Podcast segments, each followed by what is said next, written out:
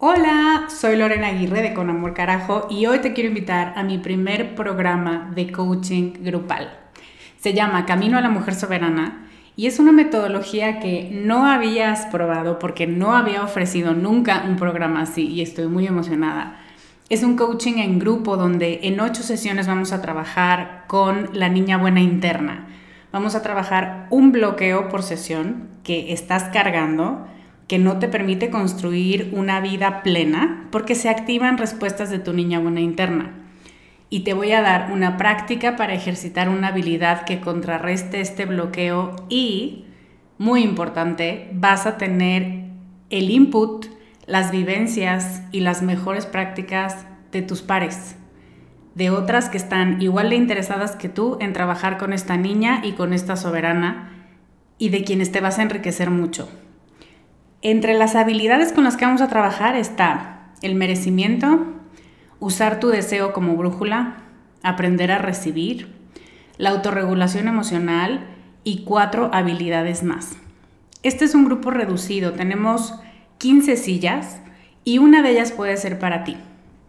Te invito a que vayas a descubremasdeti.com diagonal camino para revisar las ocho habilidades completas la metodología mayormente explicada, los planes de pago y para que veas dónde nos puedes encontrar si tienes preguntas.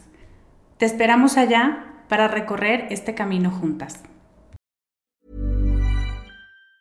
Planning for your next trip? Elevate your travel style with Quince. Quince has all the jet-setting essentials you'll want for your next getaway, like European linen, premium luggage options, buttery soft Italian leather bags and so much more. and it's all priced at 50 to 80% less than similar brands. Plus, Quince only works with factories that use safe and ethical manufacturing practices. Pack your bags with high-quality essentials you'll be wearing for vacations to come with Quince. Go to quince.com slash trip for free shipping and 365-day returns. Con amor, carajo. Capítulo 42.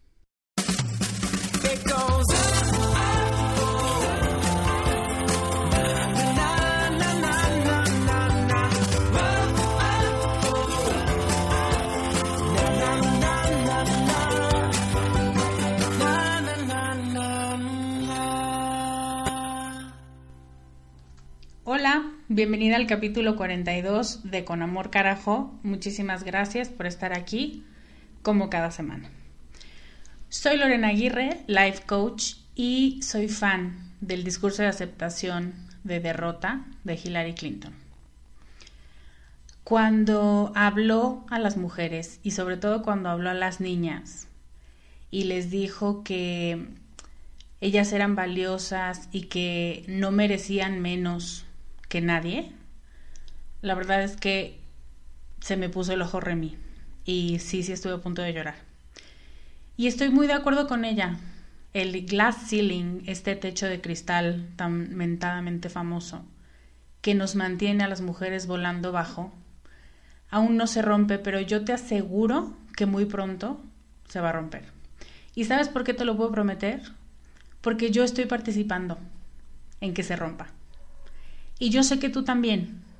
Y sé que juntas estamos haciendo un movimiento que nos está despertando y que nos está poniendo en acción y que nos está recordando que tenemos un rol principal en que este planeta se vuelva a convertir en un lugar que nos guste vivir. Por eso es que yo te lo puedo asegurar. Hoy siento muchas cosas.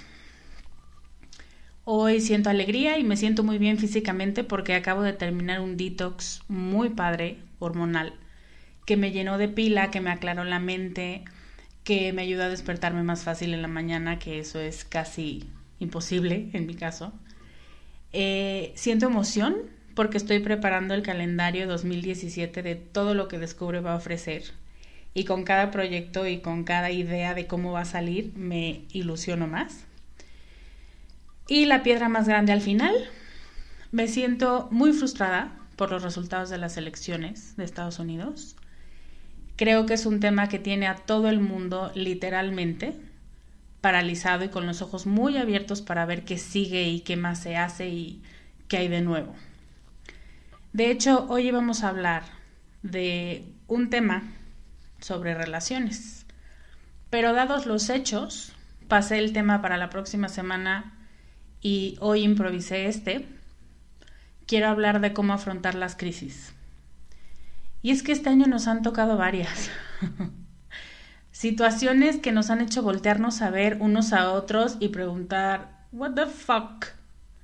Porque no veíamos venir ningún resultado y es más, de eso se ha estado hablando también en los medios. Nos habían dicho exactamente el resultado opuesto. Y así es como Trump es presidente, como Colombia vota por el no y como Gran Bretaña sale de la Unión Europea. Y ante todas estas realidades surgen varios grupos.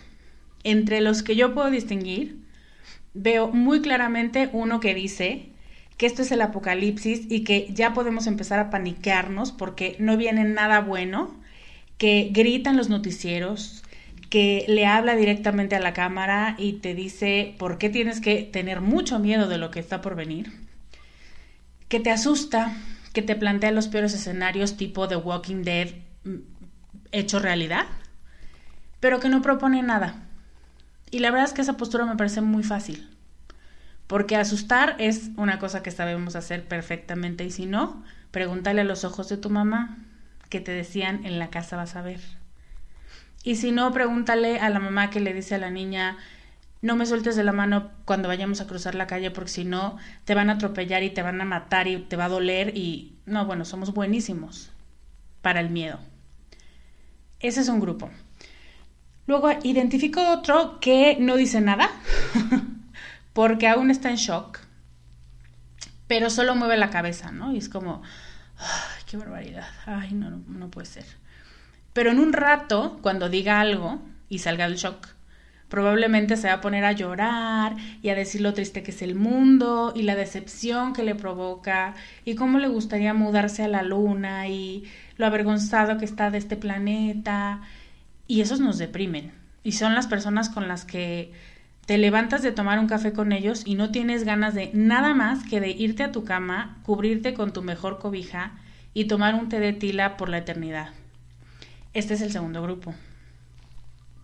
Y luego surge un grupo muy chistoso, bueno, depende cómo lo veas, si te parece chistoso o no, que es el de los optimistas, que yo digo con un poco de miopía, ¿no? Son esos que nos dicen que no pasa nada, que a nosotros no nos afecta, que no es grave, que podemos casi que hacer una fiesta porque en realidad no está pasando nada y son los que usan frases zen y optimistas y alegres, pero que no lo hacen movidos por haber alcanzado una aceptación que hemos venido hablando estos últimos capítulos sobre la aceptación como la meta después de un duelo, sino que lo hacen porque han tomado una postura o de absoluta indiferencia o porque no han medido muy bien los alcances de todos estos eventos.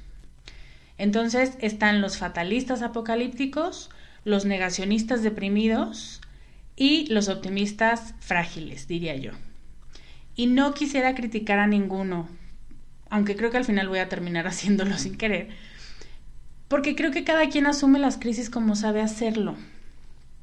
No siempre es de la mejor manera, pero como has aprendido a hacerlo por tu experiencia de vida, por el aprendizaje que tienes al ver a los demás vivir una crisis, o porque así se vivió en tu casa siempre, así es como vas a reaccionar. Entonces, como sea que reacciones no es lo importante. Más adelante te voy a dar lo que a mí me parece que son mejores maneras de afrontarla. Pero lo que quiero asentar y lo que quiero que estemos de acuerdo es que estamos en una crisis y estamos en una espiral colectiva de enojo y de coraje y de frustración y a mi parecer de muchas heridas pasadas que aún no han sanado y que en este momento que alguien nos dice, ok, si quieres puedes sacarlas a la superficie, no lo dudamos y lo hacemos.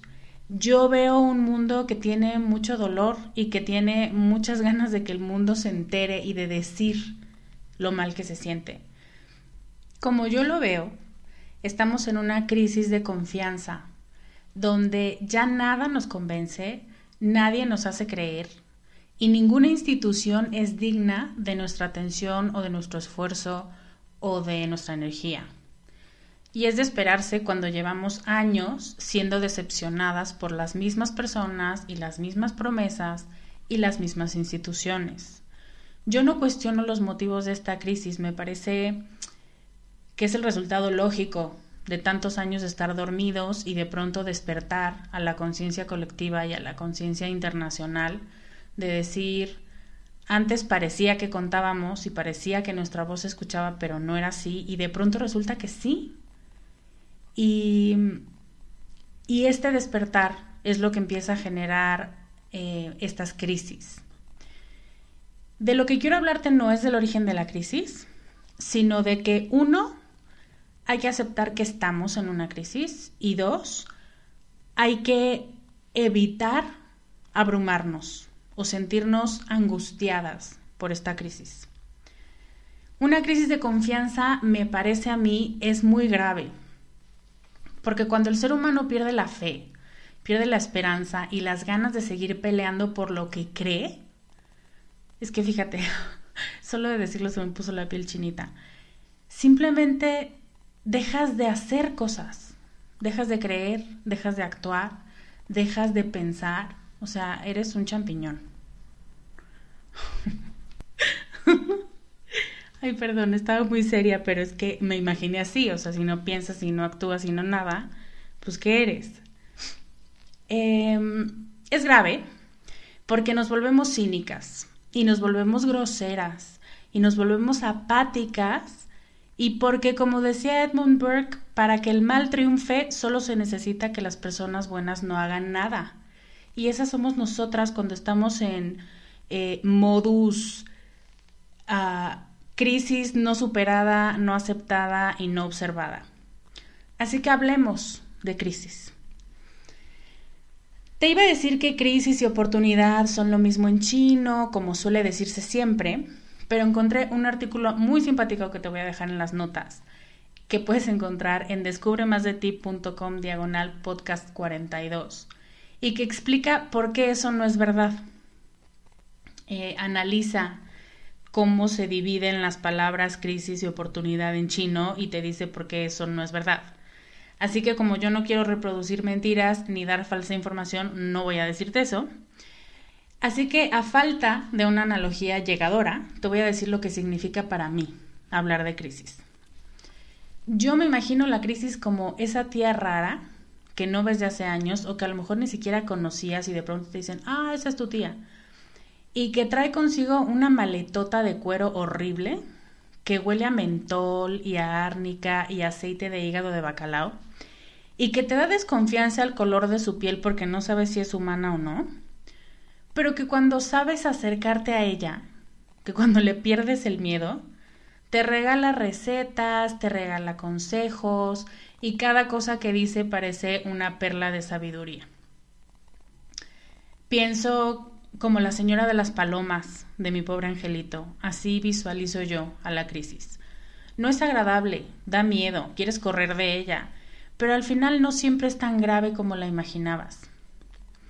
El problema con la crisis es esa sensación inicial de querer correr, esconderte o dormirte y no despertar jamás. Porque si cedemos a ese miedo, probablemente no nos vamos a acercar ni vamos a retar lo establecido ni vamos a ser más fuertes que antes, sino todo lo contrario. Y no hay nada peor que esa sensación y esta idea de que el miedo te venció, de que la crisis fue más grande que tú. Eso suele ser un motivo de frustración muy grande. Entonces, la crisis por sí misma trae en esa maleta, con la que yo me la imagino y te acabo de contar, eh, emociones como el miedo y la ansiedad, enojo, angustia y por supuesto mucho estrés. Entonces, obviamente nadie quiere sentir eso. En general, nadie quiere sentir emociones desagradables y entonces huimos de ellas, porque no estamos educados para enfrentarlas y para decir, a ver, ¿qué quieres? Entonces, huimos, pero huir de las emociones no las elimina, como tampoco elimina la crisis. Ayer escribí un post que te voy a dejar en las notas, donde te cuento por qué hay que elegir el amor por encima del miedo siempre, sobre todo en situaciones tan desconcertantes como esta, que nos tiene a todos en shock. Quiero retomar algunos puntos de ese post para explicarlos mejor y darte más consejos que te permitan aprovechar tus crisis para crecer. Son seis puntos. El primero es separar temas. Este es un tema muy concreto, es una actividad, es un ejercicio que puedes hacer cada vez que te sientas abrumada. Em, una vez cuando hablé con una de mis mejores amigas, le decía, es que estoy triste, pero estoy cansada, pero estoy angustiada y me enojo. Y entonces ella me dijo, a ver Lorena, ¿tienes colores cerca? Sí. A ver, ¿puedes agarrarlos todos en la mano? Y yo, ay, te estoy diciendo que estoy enojada y tú quieres que yo agarre colores. Ok. Entonces, bueno, ¿puedes pintar una casa? Y yo, sí, pero con todos los colores en la mano. Y yo, con todos. Bueno, sí, pero que no se te caiga ninguno. Ok. Y entonces, evidentemente, imagíname con 24 colores en la mano, mi casa quedó bastante chafa. Y ella me dijo, eso es lo que quieres hacer. Quieres hacer algo que además te deje muy contenta, te deje en muy buenas conclusiones y te deje tranquila, pero quieres hacerlo todo al mismo tiempo. Y entonces ahí esta anécdota la utilizo mucho, porque la verdad es que mi amiga fue muy sabia. Me reí de lo que dijo, porque como niña chiquita le hice caso y me puse a hacer la casa con 24 colores. Y me pareció un ejemplo muy gráfico de lo que muchas veces queremos hacer, que es resolver todo al mismo tiempo. Entonces, este punto primero que te digo es separa los temas. Entonces, te voy a pedir que si estás angustiada, si sientes que la crisis es más grande que tú, tomes una hoja de papel y apuntes todo lo que piensas sobre esa situación, todo lo que te venga a la mente. Me voy a morir, estoy enferma, mi mamá también estuvo enferma, este, estoy estresada, estoy encabronada, lo que te venga a la mente cuando pienses en la crisis que estás viviendo. Y ya que vacíes tu cabeza, lo que necesito que hagas es separar los hechos de las emociones, de las creencias, de los pensamientos, las fatalidades. Quédate solo con los hechos, con la realidad. ¿Cuál es el hecho? Me diagnosticaron una enfermedad que puede llegar a ser grave si no se cuida. Esa podría ser una crisis. Todo lo demás son escenarios que tú te estás inventando. ¿Ves la diferencia? Entonces, si te quedas con la realidad, que es lo que sí está pasando, que es lo que sí te consta, simplemente hacer eso te puede aligerar muchísimo la carga mental. Puedes dejar de estar angustiada y revoloteando y con ataques de pánico porque te empiezas a dar cuenta que la realidad es bastante manejable. Lo que no es manejable es tu estrés, pero ese es otro tema y eso se puede trabajar de una manera distinta. ¿Vas viendo? Entonces, este primer punto es, te digo, un ejercicio muy práctico que si quieres hacerlo en este momento por las crisis mundiales que estamos viviendo, puedes hacerlo y te vas a dar cuenta además de cómo la gran mayoría de las cosas que te angustian son ideas tuyas son miedos aprendidos, son pensamientos que has escuchado de alguien más, como de este primer grupo que te hablaba, que es una cosa asquerosa, que se la pasa metiéndonos miedo en todos los medios y que además habla como si fuera realmente analista profesional y no es más que un reportero que, con todo mi respeto a los reporteros, no se ha letrado en este tema. Entonces, hacer este ejercicio te va a ayudar a darte cuenta de cómo la mayoría de las cosas están en tu mente y no tendrían que angustiarte tanto porque en realidad no está pasando nada. Bueno, nada grave en este momento o nada no manejable, digamos. Segundo punto, no alimentes tus preocupaciones con más fantasías. Esta está muy relacionada con la anterior porque los hechos son hechos, no se cambian y así son. Pero tus pensamientos, lo que tú te imaginas o lo fatalista que puedes llegar a ser, eso sí está en tu mente y por lo tanto en tu control.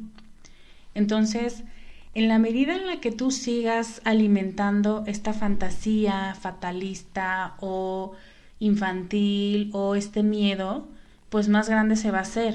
Es que eso es lógico. Pero los hechos no se van a cambiar, solo se puede cambiar lo que está en tu mente. Y lo que está en tu mente va a generar acciones. Entonces lo que yo te pediría es propon cosas, proponte a ti.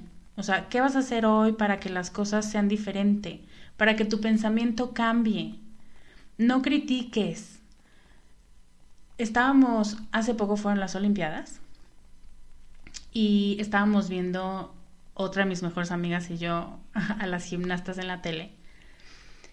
Y estábamos comiendo, ¿eh? No creas que observándolas muy científicamente, pero echadas en el sillón, las veíamos y decíamos, lo hizo mal, no, no cayó tan bien, no, le faltó control en las piernas. Y ya como el tercer comentario nos volteamos a ver las dos y nos moríamos de risa porque decíamos, qué chido estar desde aquí en la comodidad de nuestro sillón diciéndoles cómo deben hacer esas rutinas que tienen un grado de complejidad que yo creo que si yo me pongo a hacerlo en este momento me muero. Y el punto es que es más fácil sentarte y no hacer nada más que describir la realidad que levantarte a cambiarla. Entonces, si no vas a ayudar, no crees pánico, pero mejor ayuda. O sea, sí, sí, te lo pedimos todos. Hiring for your small business? If you're not looking for professionals on LinkedIn, you're looking in the wrong place. That's like looking for your car keys in a fish tank. LinkedIn helps you hire professionals you can't find anywhere else, even those who aren't actively searching for a new job but might be open to the perfect role. In a given month, over 70% of LinkedIn users don't even visit other leading job sites. So start looking in the right place. With LinkedIn, you can hire professionals like a professional. Post your free job on linkedin.com slash people today. El tercer punto, piensa diferente y sal de tu zona de confort. Ante una crisis, hacer lo mismo de siempre no funciona, porque la realidad cambió. Entonces, si tú quieres reaccionar de la misma manera a una realidad que ya no es la misma, pues temo decirte que te vas a dar de topes contra la pared.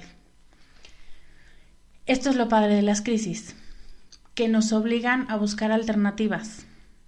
Incluso muchas veces, si no fuera por las crisis, seguiríamos viviendo como hace años, o pensando como hace años, o manteniendo relaciones que nos hacen daño. Las crisis nos mueven el piso, eso es una realidad, pero de nosotras depende ponernos a caminar de ese piso o simplemente movernos a otro menos movedizo. Pues ¿cuál es el problema? Cuando sales de tu zona de confort, la tía rara empieza a verse menos creepy y se empieza a ver más cercana. Entonces, haz cosas diferentes. Si toda la vida pensaste, es que mira, en el caso de Trump en concreto, tuvimos un año para imaginarnos, y vuelvo al punto 2, todo está en tu imaginación. ¿Cómo sería un mundo y una realidad si él fuera presidente? Y la verdad es que nos imaginamos cosas muy feas.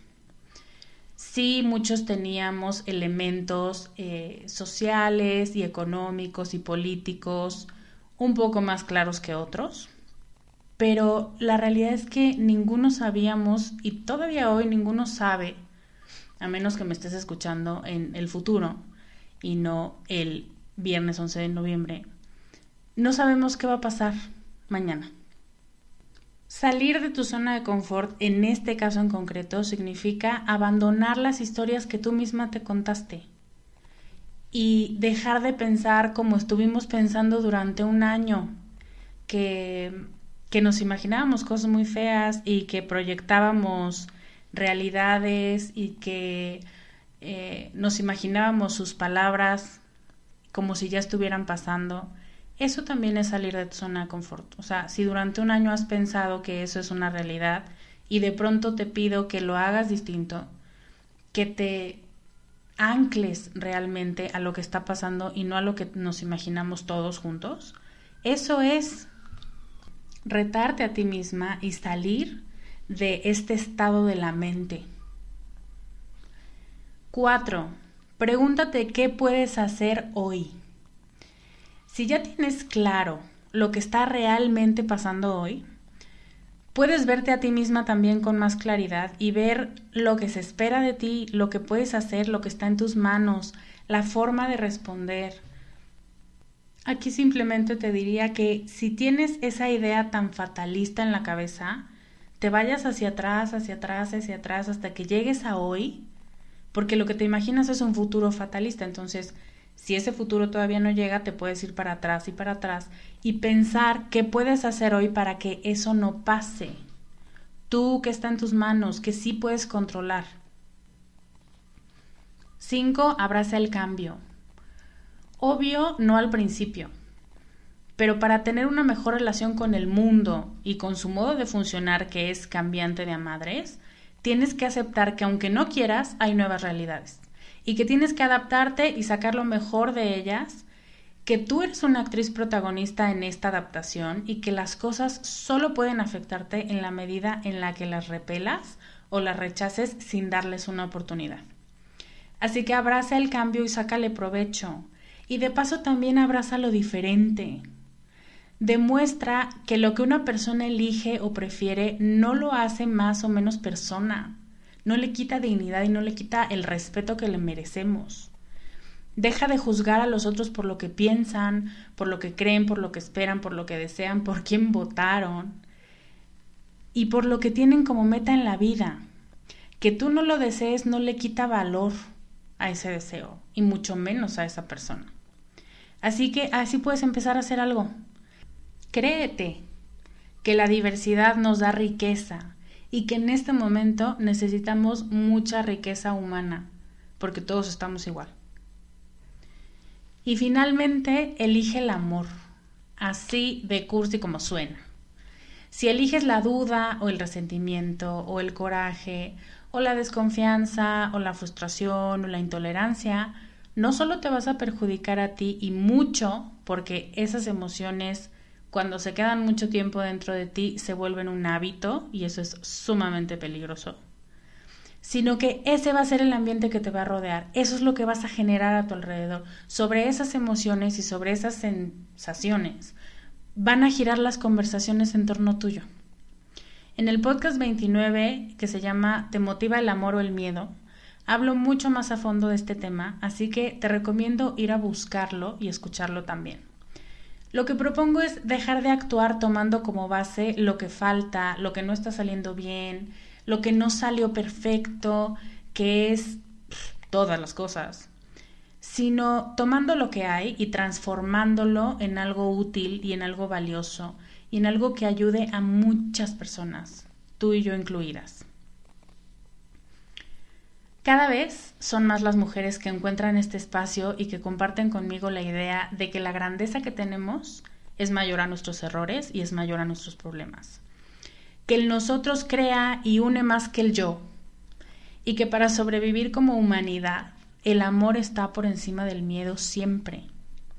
No hagamos que esto se vuelva una sociedad aún con más miedo, porque ya tenemos suficiente. Yo sé que tú eres una de esas personas que está aquí porque comparte esa idea. Así que hoy te invito a no desesperarte. Enójate, frústrate, grítale a la tele, permítete una pequeña dosis de miedo, porque el escenario no se ve bien, eso es una realidad. Pero prométete y prométenos a todos, porque la locura sí que es súper colectiva, que vas a intentar enojarte y ponerte triste por periodos breves de tiempo que vas a apagar la tele cuando te empiece a angustiar porque qué pinche necesidad. Y sobre todo que no te vas a enganchar en conversaciones fatalistas o negativas que lo único que hacen es seguir agregando piedras a la ansiedad colectiva. Y lo peor es que agregan, pero no sirven de nada, porque en realidad, como pasa la mayor parte del tiempo, a lo que le tememos es algo que todavía no pasa y que no sabemos si va a pasar. Entonces, muchas veces compartir nuestros miedos no sirve para nada, ¿eh? A quien te asegure que va a pasar algo con esta como ya no es candidatura, con esta presidencia, porque así lo dicen los indicadores, porque así lo prometió el candidato o porque así ha sido la tendencia, créele la mitad. No lo eches en saco roto, pero tampoco dejes que gane ese fatalismo tan dañino y ese pesimismo que nos consume, porque esta sociedad ya está muy dolida como para que le sigamos aumentando puntos o más bien quitando puntos de tranquilidad y de paz. Somos una sociedad de crisis, llevamos años en crisis. Sabemos de devaluaciones, de guerrillas, de golpes de Estado, de mandatarios de baja moral, y a pesar de eso, hemos salido adelante. Y seguimos de pie y seguimos con ganas de dejar huella y no se nos borra la sonrisa de la cara. No olvides eso, por favor te lo pido. Así que si piensas en crisis, piensa en acercarte a la tía rara para ver qué puede ofrecerte para llenar tu vida. Porque las crisis llenan nuestra vida de fortaleza y de sabiduría y de crecimiento personal. Eso es lo que yo te propongo. Ahora quisiera que en los comentarios me contaras, uno, tú cómo te imaginas a la crisis. Yo ya te conté que me la imagino como una tía rara, pero si tú le pusieras una cara, para ti cómo se vería. Y dos, ¿qué piensas hacer para que la crisis sea una aliada y no alguien que viene a chuparte toda la energía? ¿Qué vas a hacer en concreto? Compártenos estrategias específicas. Mira, yo, por ejemplo, en cuanto empiezo a escuchar conversaciones que me hacen sentir incómoda porque tienen un alto contenido de, de negativismo, de pesimismo, que a mí me pesan, la verdad es que emprendo la graciosa huida, ¿eh? Porque yo no estoy preparada para escucharlo, no me interesa escucharlo, porque me va a quitar energía, porque nadie puede asegurarme nada sobre el futuro, porque me interesa que la gente me informe temas que yo desconozco pero no que me dé sus opiniones fatalistas porque eso me estresa. Entonces, ¿tú qué vas a hacer para que no te chupe toda la energía esta situación y esta crisis? Finalmente te quiero recordar una cosa. No cedas más espacio del necesario al miedo, porque el miedo es muy confianzudo y de pronto se va hasta la cocina y de ahí es muy difícil ya sacarlo. Me despido mandándote un gran abrazo y todo mi cariño hoy más que nunca. Ánimo, las cosas siempre han sido difíciles y siempre las hemos superado. Make America Great Again. Démosle la vuelta a esa frase, a esa expresión y vamos a adoptarla, porque tú y yo también somos América y también queremos que se vuelva una realidad y también sabemos que somos grandes y que no se nos puede olvidar con tanta frecuencia que lo somos. Yo soy Lorena Aguirre y te veo la próxima semana con más consejos para ser más tú. Gracias por escuchar el podcast de Descubre en descubremasdeti.com.